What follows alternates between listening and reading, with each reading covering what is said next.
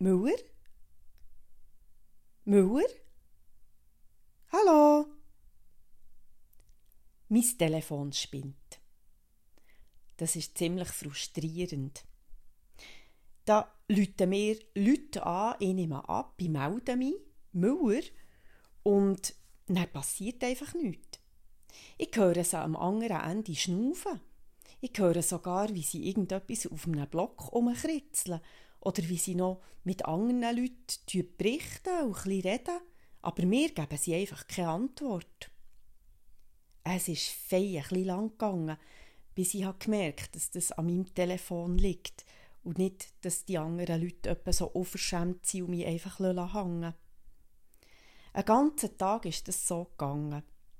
Und ich konnte auch nicht mehr irgendjemandem anrufen. Das hat ja keinen Sinn gehabt. Eine so eine Leitung, die nicht funktioniert, ist sehr frustrierend. Wenn ich mit jemandem reden will und ich komme einfach nicht durch, ich werde einfach nicht gehört, das ist etwas vom Mühsamsten. Vielleicht geht es euch manchmal auch so, dass ihr nicht gehört werdet, dass ihr keine Antwort bekommt. Ich habe mir natürlich überlegt, vielen Menschen geht es so, wenn sie mit Gott reden. Dass sie den Eindruck bekommen, ich werde ja gar nicht gehört.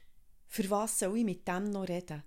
Für was soll ich mit ihm Kontakt aufnehmen im Gebet, wenn ich keine Resonanz habe? Wenn ich nicht ein bisschen spüre, dass der auf mich eingeht und mich hört? Ja, das ist sehr frustrierend. Und ich verstehe alle, die irgendein aufgeben und sagen, ich komme nicht durch, ich werde nicht gehört. Habt ihr nicht den anderen Fall auch schon überlegt, dass es Gott vielleicht manchmal auch so geht? Dass er auch zu den Menschen redet und sie hören ihn einfach nicht. In der Bibel wird es relativ häufig beschrieben dass Gott zu seinen Menschen redet und sie reagieren nicht. Sie hören ihn nicht.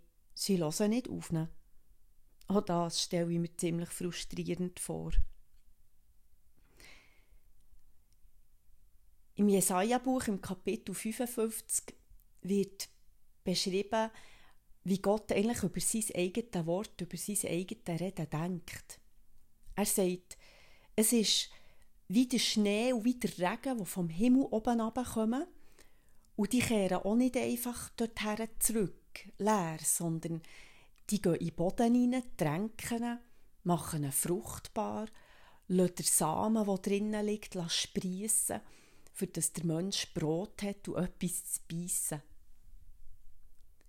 Wort wollen fruchtbar werden.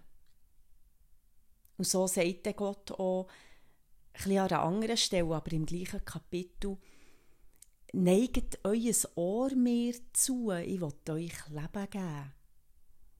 Ich will einen neuen, ewigen Bund mit euch schließen. Über das Hören. Ich finde das spannend.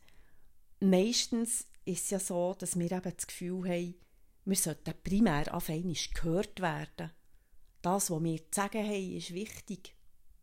Und hier wird alles ein bisschen auf den Kopf gestellt. Geht es primär um zu reden?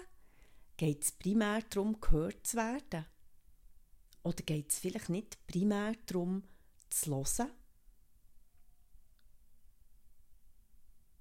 Müller? Hallo? Ich bin übrigens Pfarrerin von Langenthal.